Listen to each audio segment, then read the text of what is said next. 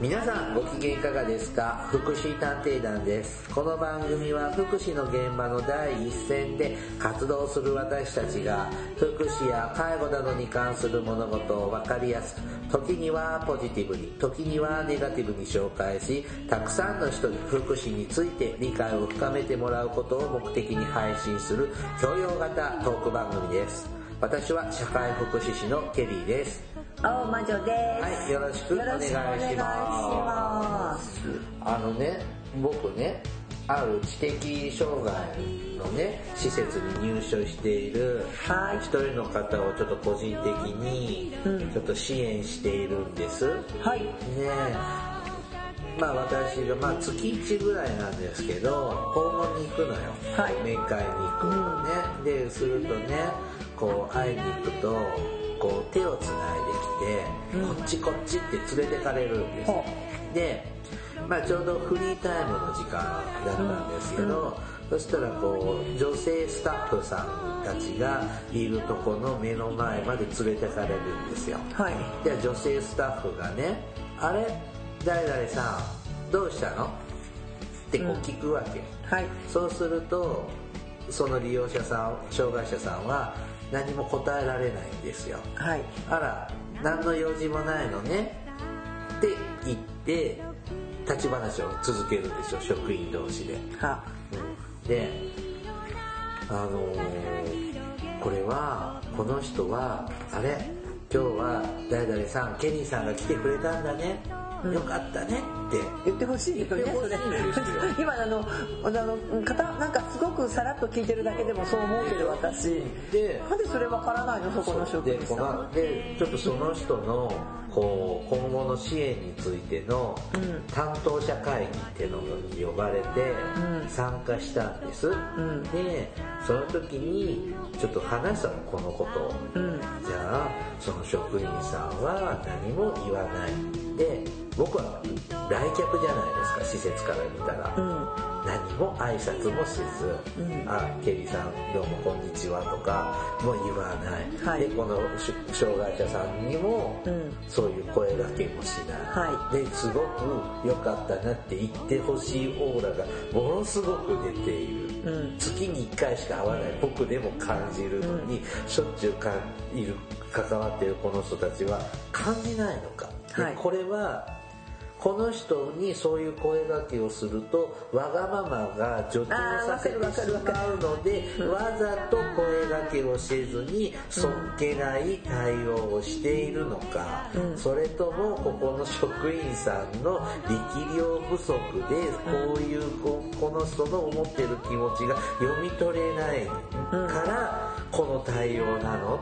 この人は一言言ってもらえればそれで満足して大きなストレス不穏ならない不安にはならないはずだと思うの。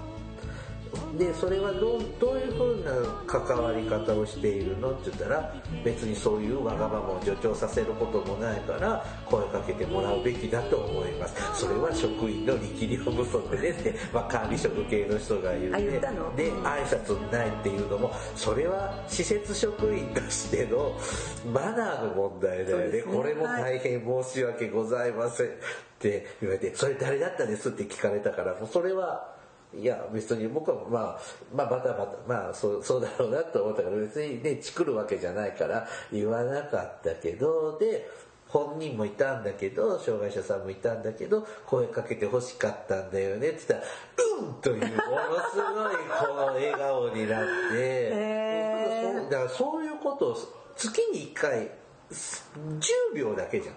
よかったねって、うん。でちょっとそういう関わり方してあげなよって。まあ思うよ。ううん。わかる。あのなんか私もさあのまあ。あまあ、私は施設にあんまりそういうのね、うん。メーカーに行かない子が多いんだけど、うん。でもまあいいまあいやそうか。それ以外でもあるけどさあのまあこうなんかこれちょっとあれかもしれないけれども上から目線で言わせてもらったら、やっぱそういう力量が落ちている、ね。明らかに質の低下がある。しかも障害だから私一度ね障害のねほら小規模の作業所っていうか、まあ、職場に事業所に障害の人たちに対する接し方みたいのって言ってこう講義で行った時にさ結局多分私のこととも後からのアンケートこう誰とは書いてないけど自分のことえなんか自分の偉そうなことばっかり喋ってたって書かれたんだよ。でもそうじゃないのよ。そんなこと言ったつもりないのにもうだからきっと聞きたい話は何って言ったらそこの経営者が何て言ったかって金儲けの話ってはっきり言われたの私。ああって話す気にもならなかったんだけどでしかもパッて見たらさ人はいいんだろうけどこの人たちに例えば障害って例えば特発まあ障害いろいろあるけどさ、例えば知的な障害のある方たちの声なき声をどう受け取るかとか、その時にはさ発達段階を知らなきゃいけないし、それから今みたいな接し方だとか、それからコミュニケーション能力高くなきゃダメなのよ、こっちが。ところが見てるパッてこう入った瞬間に支援員と呼ばれてる人たちが、いやシルバー人材センターならまだいいのね。もういもう一歩もう一歩行ったかみたいな人たちなわけよ。でこの人たちにそれをどう伝えるの？って。若くてねやる気のあるもう目がランランと輝いてる学生ならまだいいけど。うん。あのせいぜいあの噛まれないように注意してねじゃないけどさ。頑張って仕事やってねぐらいしか言えなくて。ねね本当にこうでそう見えなすごいなんかねこう愕然としても、うん、私はその時間を過ごしたのを今でも覚えてますね。僕もその会議でねわわ言うつもりないけどこれだけもう何ヶ月も続いてたのこれ。うん、ででちょっとひどくない？と思ってでこの僕らと同手伝い先生はね家族いないのよ、はあ、だから僕が家族の代わりじゃないけどもそうだよね、うん、外から来る面会者なのね。他の人は家族がいるから定期的にそうなのそうなの。分かる分かる、うんうん、ずっと見てるわけだよ。だから自分もこういう家族みたいな人が来たっていうのをアピールしたい、わかんないのケース教育みたいなわかるでしょ経営みたいなとかって言って。でわかるわかる。なんかねそれあのそうそうそうわかる。なんかねそういうのがね伝わりにくいとかあと逆にいい人たちは多いの。別にいいのよ。人が良かったりするのよ。だけど逆に例えば私も知的障害者の施設に行ってその方の、まあえー、と生活介護なんかだけど行くでしょで、まあ、やっぱり年配の方よ、まあ、どうしても今もねなんか年配の方なんですよ。で年配の方が職員さんでいてでもうちょっと若い入ってきたばっかりの人に教える時に「この子がねこの子がね」って全部利用者ここなんですよ、まあ、確かに。あなたの年から言ったら全ては子供なの。40代だろうが50代だろうが子供の人なんですよ。でもさそその障害者の前でそうやって言う。言うの。ああこの子であげくの果てにでもさこの子たち可愛いんだよねって言ってるからさあって言って私は管理者知ってたから管理者のとこにいてねえねえって言ってでもやっぱ管理者も悩むんですよ。悩ましいんですよ。ズバッと言っちゃって注意してやめられたらまた一人開く。だからまあオブラートに包みながらね。ね。難しいなと思った。その障害者さんがね、うん、あのオーラだけ出すだけでやっぱり技術のない人には伝わらない、どれだけあるかとは言え自慢できないけど自慢できないけどね。あちょっと代弁したのかな。そうね。えトイレ行ったの？あ違うかちょっとね代わりに。ねあそっちかそっち。はい。ということで、はい、今回はそうあのそうね。今日はアドボケイトの話をちょっとなんかボケないといけない。そうそうそう、アボカドを持ってボケる、うん、アドボケイトか代弁かってなんかあの、どっちもなんだかちょっとジョークみたいな話だけど、アドボカシーとは違うの？アドボケイト。まあ、アドボカシーでアドボカシー一緒だよね、うん、アドボカシーアドボカシーっていうのは、えー、習ったよね？社会福祉士の勉強でやらなかった？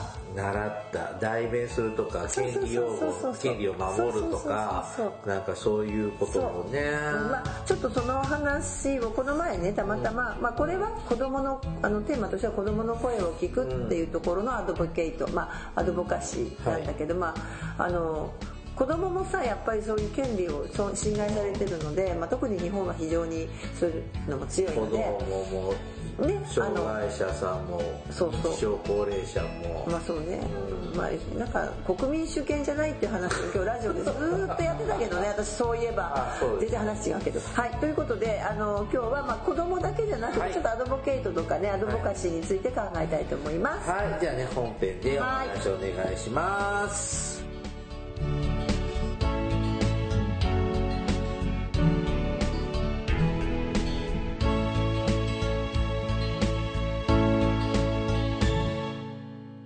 福祉探偵団。福祉探偵団第2 209回。はい。アドボケイト。はい。ですね。何ですか？アボドケ。あのちょっとアボガド。アボガドボケボケって。はい、えーっとですね、はい。アドボケイトとはというか、まあ途中私もちゃんとあの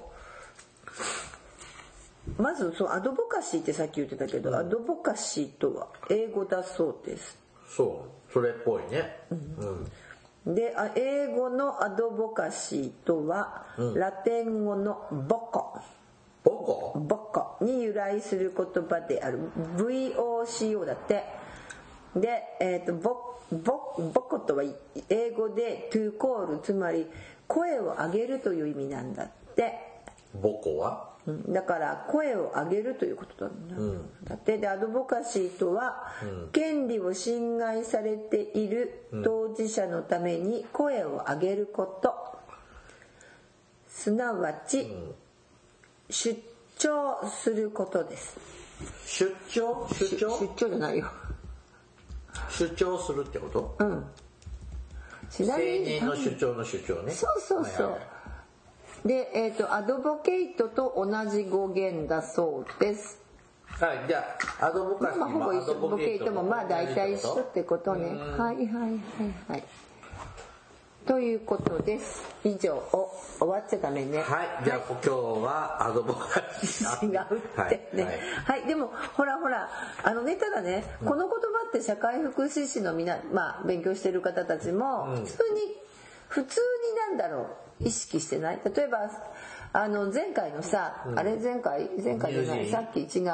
前回は乳児、さっきあのなんだっけ？イントロダクションのところでさじゃなくてあはいはい。前ねオオープニングのところでさつまりケリーさんはえーほら障障害害のね知的障害の方がこう声なき声を拾って、あれはまさにアドボケイトをしたというか、まあ、アドボカシーですね、常にそれを意識してお仕事されてますよねうんなんかすごいなそのその微妙な運は。うん難しいんだもまあね私もさ正直さこの前さクライアントと喧嘩してさ、もうアドボケイトどころじゃないわよ。うん。もう勝手にする状態になったけどさ。んなんかさ、うんあの代弁をしなくちゃっていうの分かるのね、上手にその障害のある人とかって自分の気持ちとか考えて上手に表現ができないからそこをまあフォローする、うん。あの通訳してあげる。そうね。っていうのはあるんだけど今ねは。ちょっと私がちょっとお手伝いしてる知的別の知的障害の人ね、ペイペイをやってんのよ ごめんなさい。もうなんか聞いた瞬間に答えは分かもった。うん。うもう。大変で終わり、ね。そうなの。大変で終わり、ねあの仮想空間の理解は難しい。やめてでも仮想空間。街に行くと何パーセント還元とかだって今ね PayPay とかに今この場で加入すると PayPay とかなんかいろんななんとかペイっていろいろあるけど、まあどこどれか知んないけど500円分のポイントがたまるとかね。くれますよ、うん。使わなくてもいいけど500円あげますとか。なんかそんなん聞いたら知的障害の人とかってもうすぐ加入しちゃうわけよ。で通帳見ると見せてもらうとここ12週間で1000円から3000円単位でバラバラバラってこうその引き落とされてペイペイに行ってるわけですよ携帯から操作してでもう湯水のごとく使っていくわけよ。あきついなやめてってのでちょっと支援者側は思うわけ。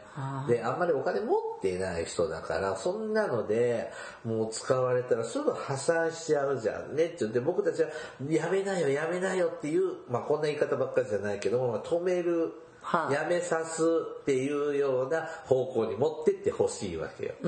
で、まあそれコントロールできたら障害者じゃないよねっていうのと、あと、やっぱり僕のお金の価値観と障害者さんのお金の価値観は違う。で、もうあなた全財産50万しかないんだよ。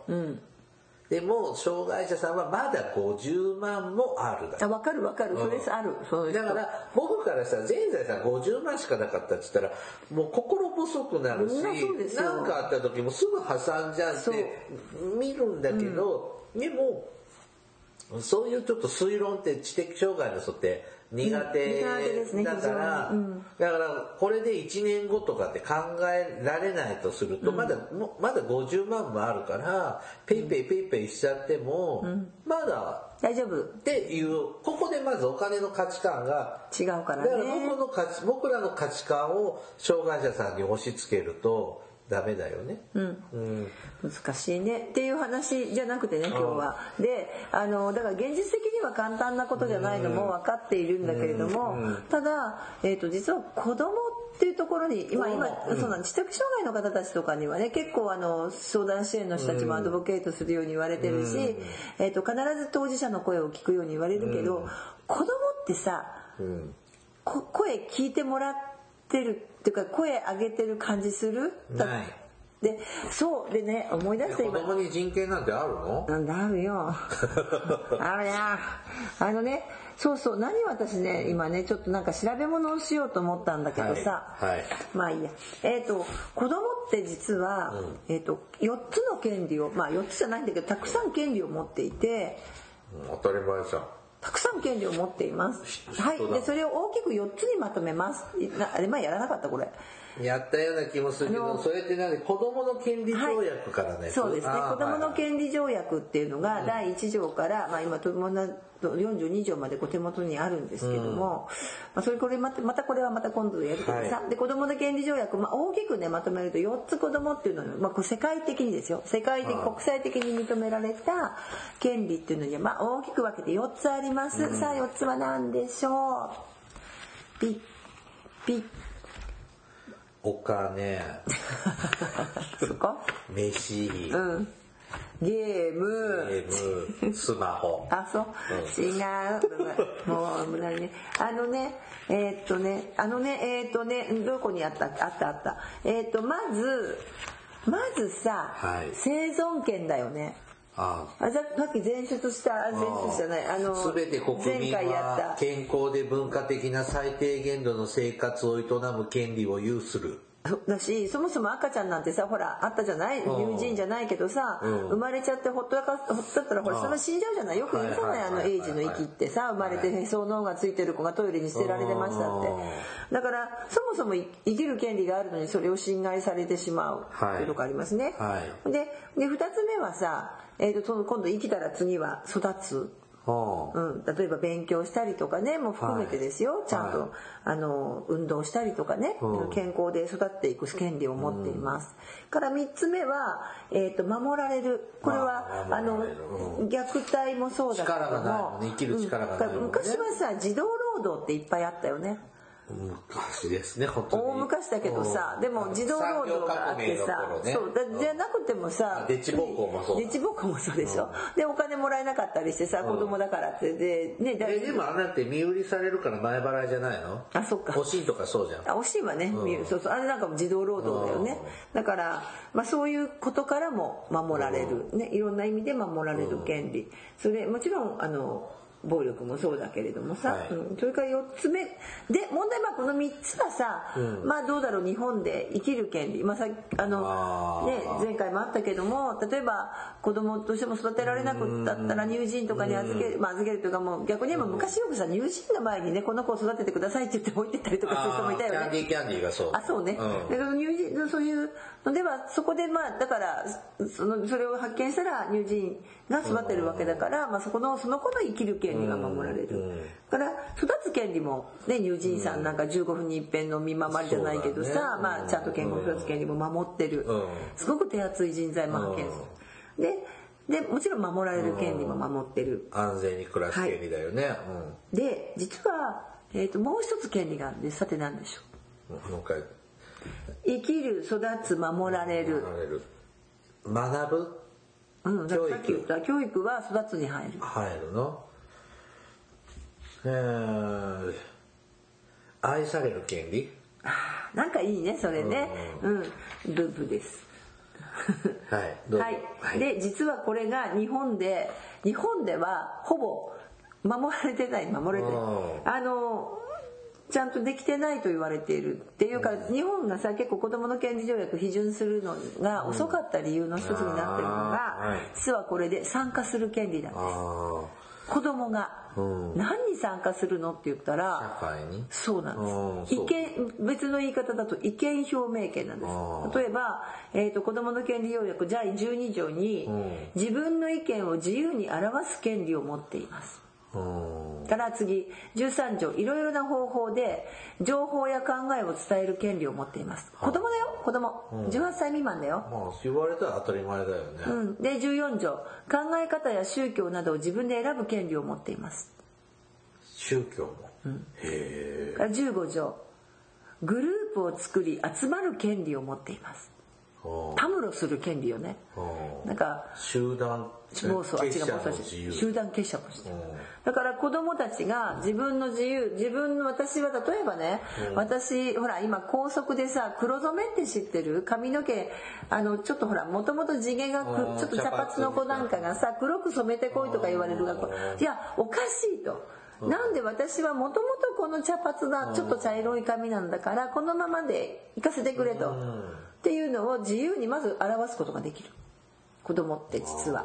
が次に、まあ、ちょっと情報や考えを伝える権利持ってるからインターネットにそれを載せておかしいじゃないかって例えば SNS で発信したってそれ違法でも何でもないわけでしょ。が次にえーっとそれで考え方は自分で選ぶし最後にもう一個言グループを作り集まる権利だからでグループを作って例えば同じように考えてる人たちであの、ね、そうやってグループを作ってね例えば茶髪茶髪だけど地毛がねちょ地毛が茶色い貝ですよ。作って、でみんなでこう集団で例えば団体交渉じゃないけどもさでねっていうことを実は18歳未満でもそれを国際連国連っていうかねユニセフがそれは権あなたたちの権利ですよって認めてるわけ。なんていうのって今日本だとまあ昔は学生運動とかあったけど今ほとんどないところがなんでさ調べ物しようと思ったか思い出した。ほらこの前国際国連でさあの環境のことを言う。そうそうそうなんだったあの子。で思ってなんだっけって思ったのよ、あのね僕ね、あの子供の権利条約。これって正式名って子供の権利に関する条約、児童の権利に関する条約、え児童の権利子供の権利条約って言ってるね。ね、これってね差別の禁止、子供の最善の利益最善って最も良いって書くですね、あと生命生存発達の権利、子供の参加っていう4つの基本理念があるというのだけはちょっと知ってたんだけど。うん。あそれをねでその言葉自体がねもう大人向けなのよまあね、うん、だからもう今ってさ子供向けに全部作うん。っあのなんていうのかな砕いてきた時にあの実はこれ違うの権利条約もそもそも英語で書いてあるからさどう。にでも訳せるわけさうん。逆に言えば。例えばね第42条に子供の権利条約を知る権利を持っていますって書いてあるだって教えなきゃいけないのね私たちって多分。大人がそもそも日本では子供の権利条約なんて教えてないもの子供たちに。学校で習僕の時はなかったからこれ。ないけどね批准されてないからね、うん。ででねでだから逆に言えば、そのさっきの16歳の子だ。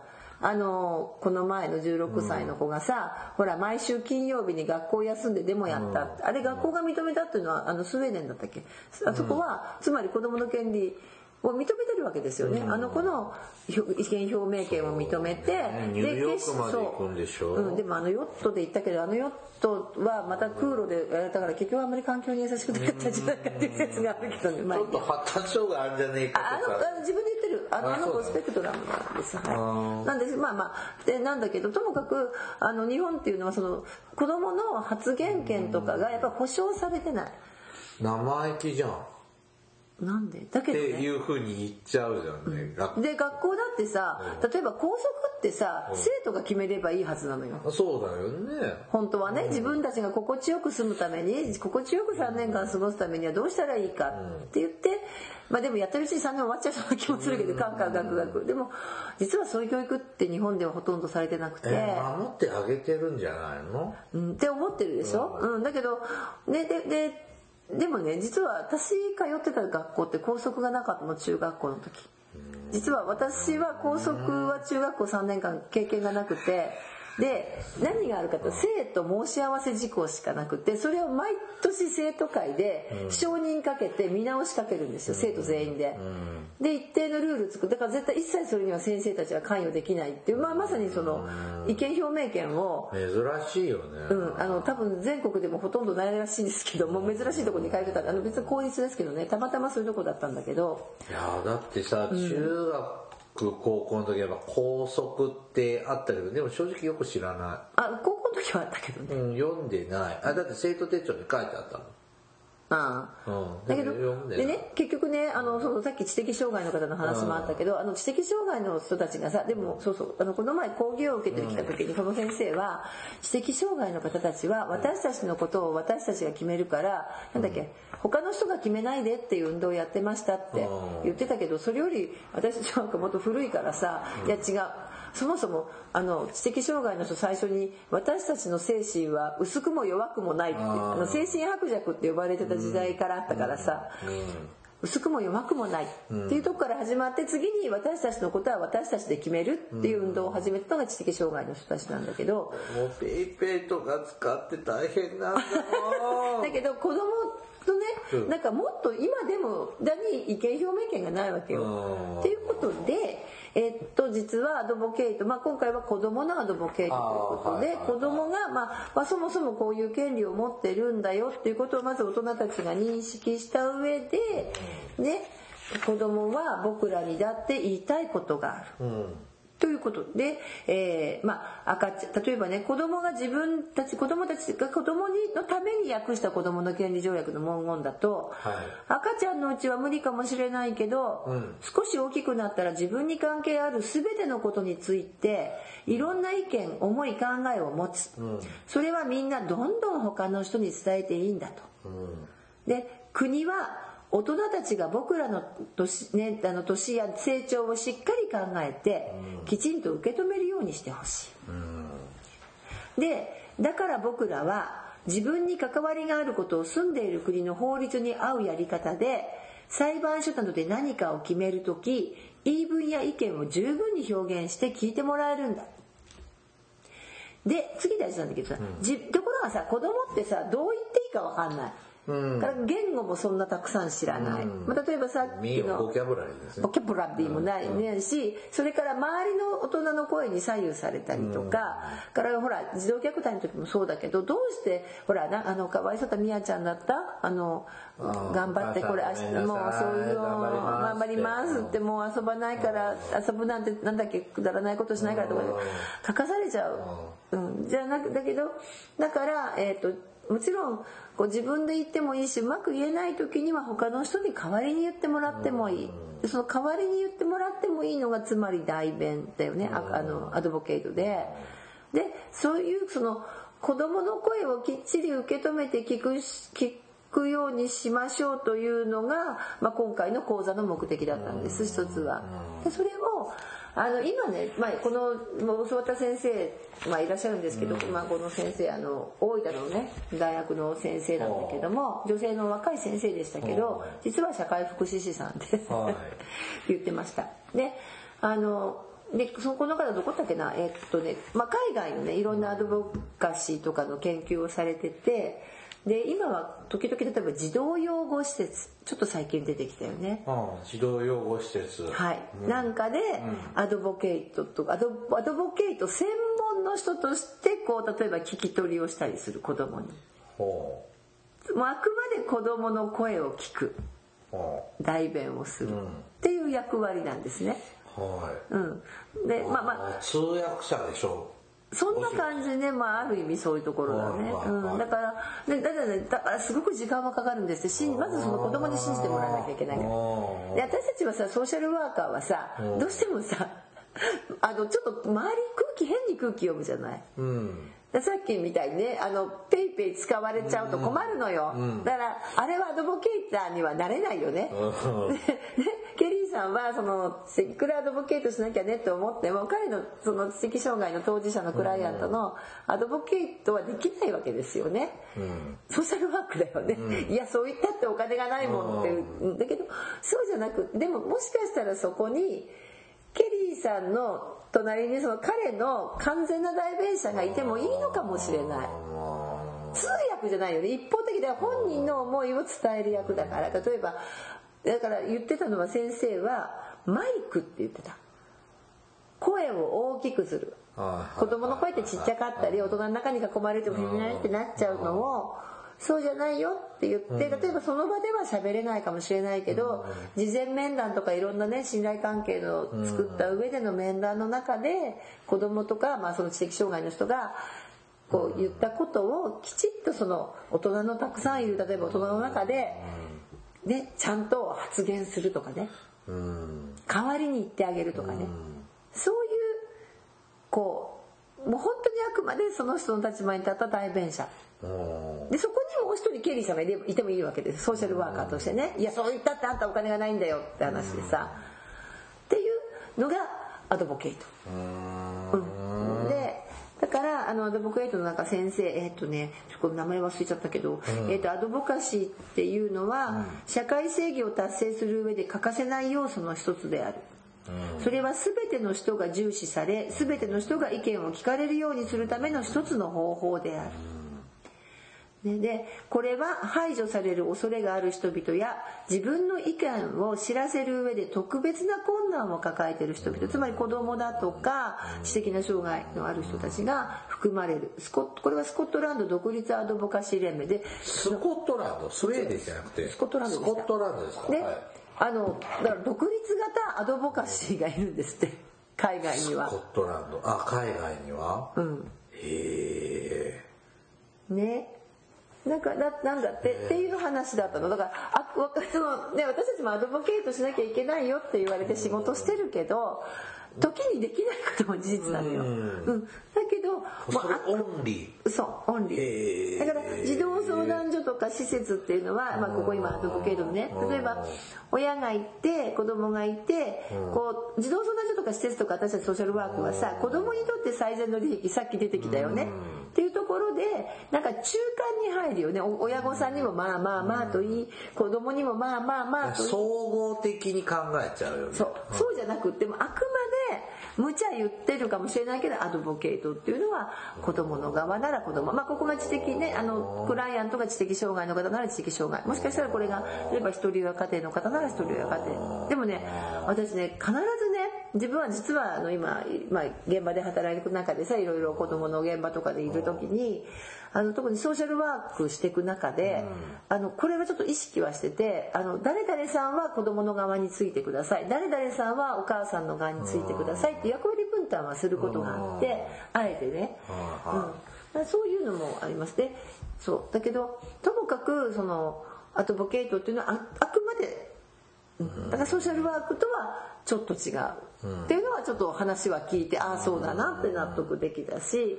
そうだね。ソーシャルワークでじゃないね。ちょっと違う。うん。で、なおかつ本人の声を持ち上げる4つのピースっていうのがまあこうあるらしいんですけど、独立。で、一つは、えっと、フォーマル。フォーマル。アドボカシーっていうのはまさに私たち普です。通の。とかソソーシャルワークとか心理師とか先生、まあ、子供であれば先生とか。でそもそもその前に本人がセルフアドボカシー。自分自身が自分で声を上げるというのもまあこれなかなか学習されてないんだけどさ、あれそれで次にフォーマルアドボカシー、まだあるしそれからインフォーマルだと例えば近所の人とかね、うん。のあの例えばこうそうだよね。あの隣のおばさんとかね、が例えばと、まあね、なんかこう近近所毎日会うおばちゃんとか旗振ってるおばちゃんに「今日元気ないね」って声かけたら「いや実はお母さんにちょっと怒られてちょっとこうでさ」みたいな「うんだけど僕言えないんだよね」って言ったそのおせっかいなちょっとおばちゃん。まあお母さんに言いに行くかどうか分からないけどさ例えばそこでその子の声を拾ってあげて。ね、なんか誰かに伝えるとかさ、そういうフォーマルだよね。まあ近所じゃないよ。い。なそうだけどまあ、まあ親もそうです親もそうあ親もあり、でもこれ下手にあんまりやりすぎるとなんかこうあのもんぺんになりそうな気がする、はい、で次はピアアドボカシーで。ピア？うん。ピアっていうのは仲間。とと当事者同士ねうん。友達とか同じ背景を持つ人たちがピアで、ね、仲間を集めるでもう一つ大事なのがっていうのが多分こう海外では今独立とか専門アドボカシーっていうのがあるんだって。はあって感じでしょ、うん、っていうことでまあそのどっちかっていうとこの独立とか専門アドボカシーのあのこれからその研修をやろうとしている団体、は育てようとしている団体の、まあ、研修会のスタートのキックオフみたいのを聞いてきたんですけどね。はい。そううん、ででまあまあただアドボケートって言葉も別によく知ってるし、ただまあ立場の違いもこれで理解もできるし、うん、だしまあ子供の意思表権量も、まあ、あの意意見表明権っていうのがないのも知ってはいるんだけれどもだけどあのなかなかささっきもあのケリーさん悩んでたけど、ねなかなか純粋にアドボケイトできない時あるでしょ、うん。ある。でも逆にこういう人がいてくれたらさ立場逆にここジレンマが一つ減らない？うん、ちょっと楽になるよね。なんか味方にならないといけないし、し敵にもならなきゃいけないしってしんどくなる時があるのよ。そうでしょ、うん。だからあのそうそうそうわかるわかる。だから、あのソーシャルワーカーってさそうなの。だけど逆にアドボケイトしてくれるアドボカシーしてくれる人がここにいたら私そこやらなくてよくなるから、ちょっと楽かなって思うこともある、うん、でなんか、まあ、ちょっとあのよくわかんないけどジェーン？ねえ。あ、ごめんなさいね。どうぞ。これ、まあ代弁してくれるじゃない。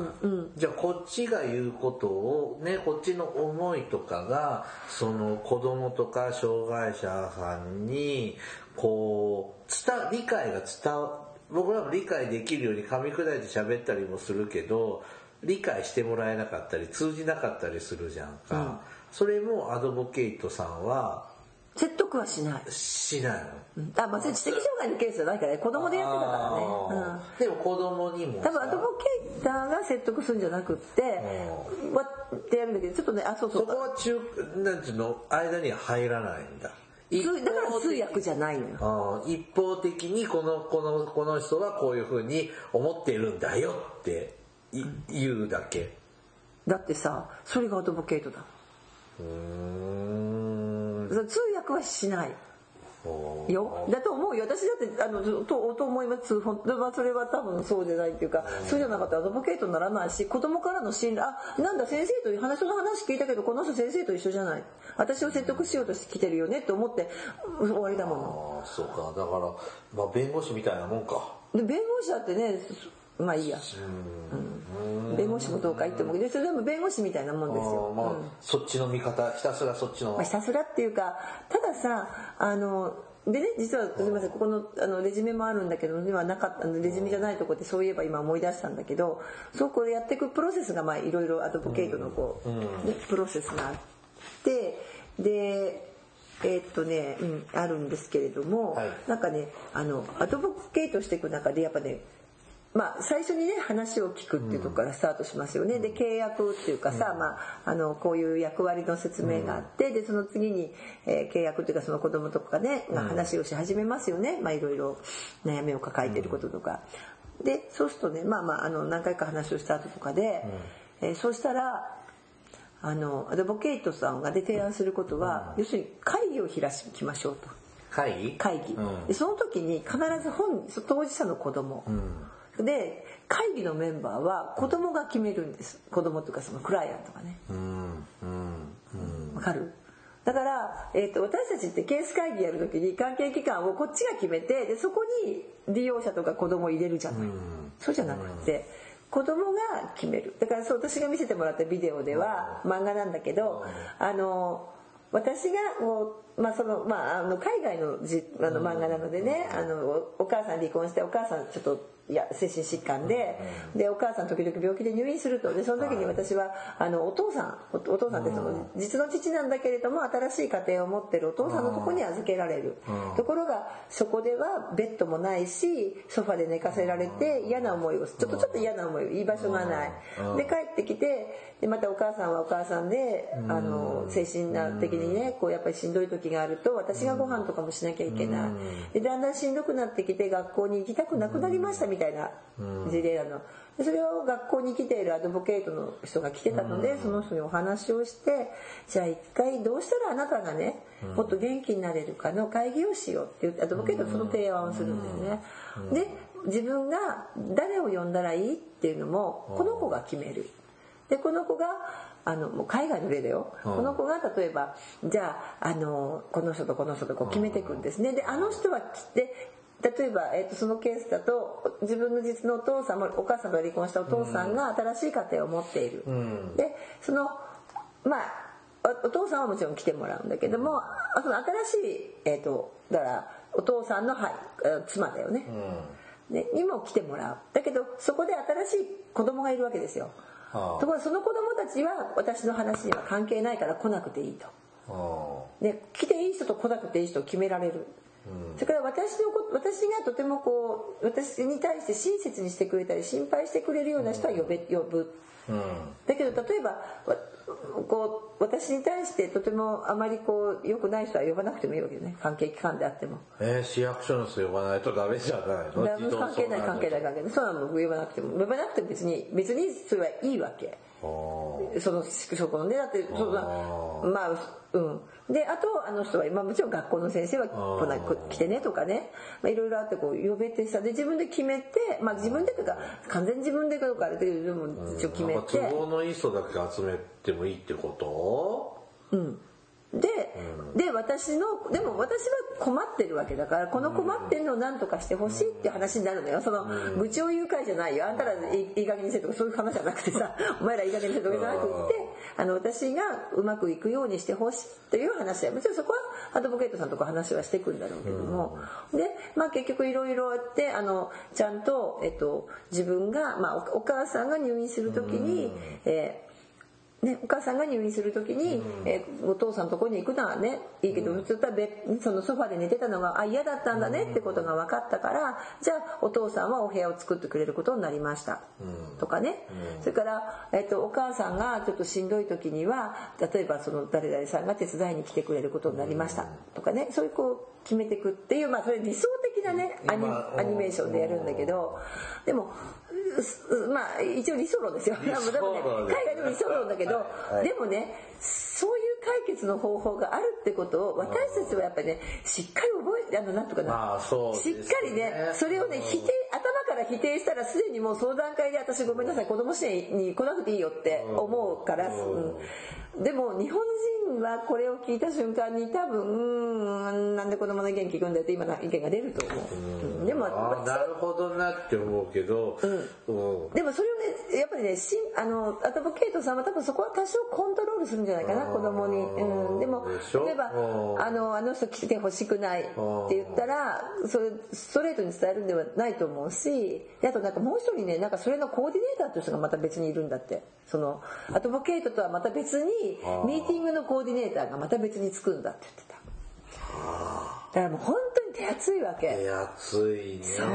でもそれもまだ始まったばっかりなのこと言ってたかな。海外であったとしても。でで日本で実例ありますかって言ったらありませんって言われましたアドボケイトさんが、うん。要は学校なんかにあのスクールカウンセラーみたいなように、こうまあ、定期的に行って相談窓口開いてますよってこう回るって感じ？常設じゃ。なんか必要なその相談に来た子が対象なの？だから普段から PR 活動をよくするとはああ、うん、だから悩み事があったら私たちはこういうあなたのお手伝いできますよっていうプリントとかチラシをまあ、例えば、ね、配って啓発は情報は流す、うん、ただしあのただねこれね結構やってるところは実はね一時保護所だったりとかね逆あのそ今今はさ普通の家庭の事例で喋ったけども実は保護所だったりとか児童養護施で施設とかね、うん、そうそうそういうとこでやったりはしてるとは言ってたけどもあのででそれはいいと。そうで特に第三者で入ることが大事であってそうね、うん、だから日本のアドボケイトは日本で、まあ、厚生労働省も考えてるらしいんだけどこれねあ違う日本で考えてるのは、まあ、第三者でやらせるんだろうけどなんかね、うん、えーと、某某そうそう某県でねやろうとしてるのは、うん、なんかあのあじゃあ某某県じゃない県によってはいやうちはもうアドボケートしてますっていう県があるんですって児童相談所で。誰がやってますかって言ったら児相の職員がやってますって言うんだって。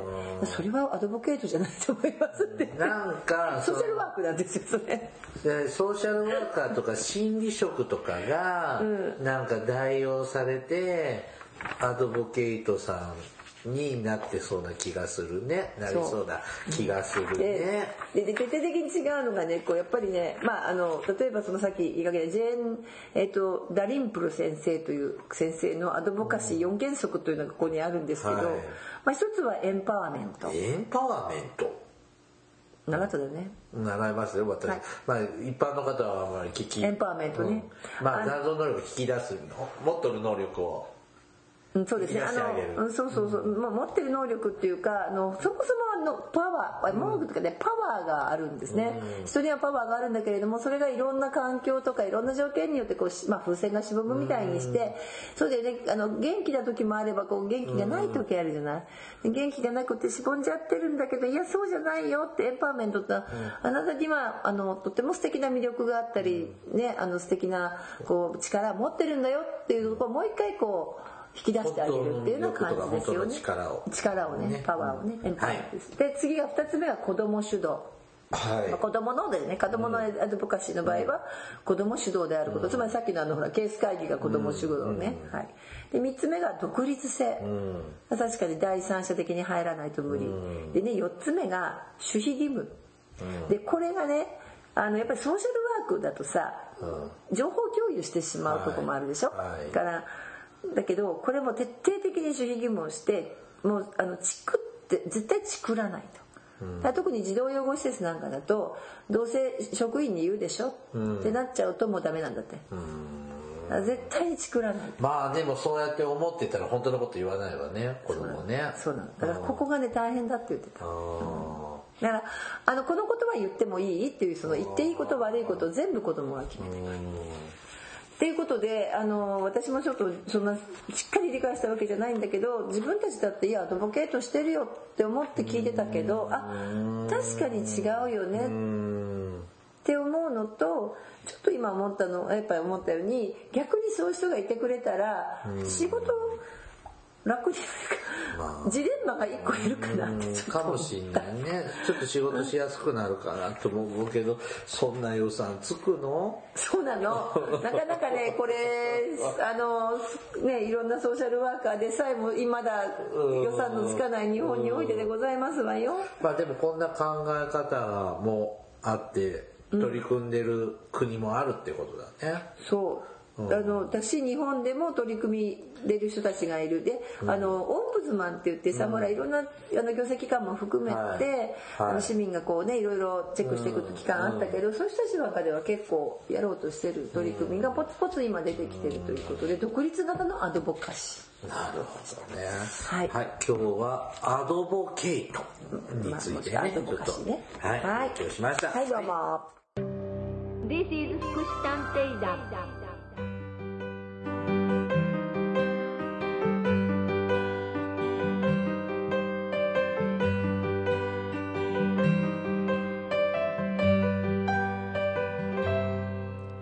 エンディングです。はい。まあね、あの、まあこういうポジションの人が活躍してもらうっていうのができたらいいけど、なかなかうんちょっとすぐに導入されて普及していくことはちょっと難しいかもしれないけどでも知るってことは大事ですよね。そうそうだよあのもしかするとさもう難しさの中にはそれこそ日本のその子どものね意見表明権とかそもそもこう学校も含めてさそれと子どももトレーニングされてないしその逆に受け止める学校側もそういう意見が出てきた時の子供のまあ言うたら言い方悪いけどコントロールみたいなのも、まあ、学んでないからすさらできてないから学校の先生同士でいじめっこしたりするわけでしょ？そうね。だからなんていうの特に日本人って我慢するのが美徳みたいなとこってあるじゃん、まあね。で僕なんかもほら言いたいこと全然言えないタイプだから、こうぐーっとこうこらえちゃうタイプあだからそんなにお痩せになっていらっしゃるのね。そうそう。ストレス痩せしてないんですよ、あちなみにねあの私ちょっとそうそう探そうと思ったら、はい。子供の権利カルタとか子供の権利すごろくってあるんだって。へなんかこんなのはちょっとね皆さんこうこういろんなところでね、まあ、今子ども食堂とかさ、うん。からねなんかもあるからそういうところなんかでもこうちょっとそういう取り組みしてると、うん、いいかでいいかなっては思いますけどね。ねあのーなんていうのその特にねそのどうしても自分で言い言いたくても言えない子供、うん。表現が下手な子供とか、うん、ちょっと内気で言えないとかいろんなのをこうやっぱ踏み取ってあげる機会。特にあの、まあ、家庭だと一般の家庭だとまあ理理想的な家庭だと親が察してでできるけどまあその施設でねいろんな事情で児童養護施設なんかで暮らしてるとかねいう子供とかはやっぱこう言えないとかねあと発達障害とかある子とかも上手に表現できないからね。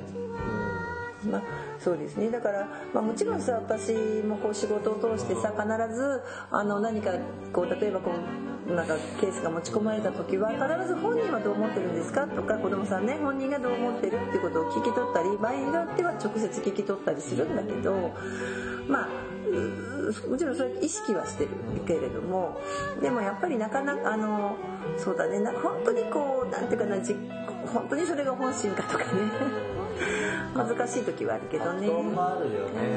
だからまあ確かにこういうのってそうですね、えっと1970年代のそうだイギリスから始まってもともと民間でやり始めてでやっと2002年にあのオフィシャルでスタートしたらしいということはまあ日本に入ってくるまであと10年20年。半世紀かか。半世紀かな。あなるほどね。うん、だからそうそうなかなかこう最先端な話題を今日は、ーそうだったのよ。だからねうん。えーそのうちアドボケイトになるための専門学校とか大学とかそういうコースができるんじゃない？なんだその今判定。なんでしょうね。まあでもねこの頃に聞いてる人たちは実は子ども食堂をやってるボランティアさんです。へどっちかっていうとまああのすいませんあのうん年配の方が多かったです。比較的若い方もいらっしゃいましたけどね、はい、熱心な方が多かったので、えーまたねあの皆さん人をボランティアの方がしばらくはと思いますはいはい、番組からのお知らせです。福祉探偵団では皆様から福祉や介護に関する疑問や質問、不満不満や愚痴、番組に対する感想やご要望を募集しております。もちろん普通のお便りも募集しております。お便りは E メールでお願いします。メールアドレスは福祉探偵団アットマーク Gmail.com 綴りは fukushitanteidan アットマーク gmail.com です。また、福祉探偵団のツイッターがあります。フォローお願いします。さらに、福祉探偵団の Facebook ページも開設していますので、いいねのクリックお願いします。はい。では、そろそろお別れの時間となりました。お相手はケリーと、大魔女でしたそれではまた次回お会いしましょう。ごきげんよう。さようなら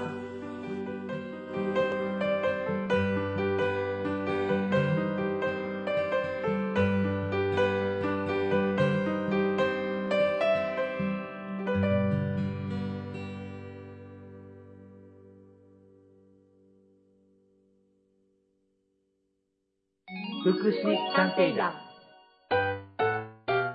皆さんご機嫌いかがですか？福祉探偵団です。この番組は福祉の現場の第一線で活動する私たちが福祉や介護などに関する物事を分かりやすく時にはポジティブに時にはネガティブに紹介したくさんの人に福祉について理解を深めてもらうことを目的に配信する。教養型トーク番組です。ぜひお聞きください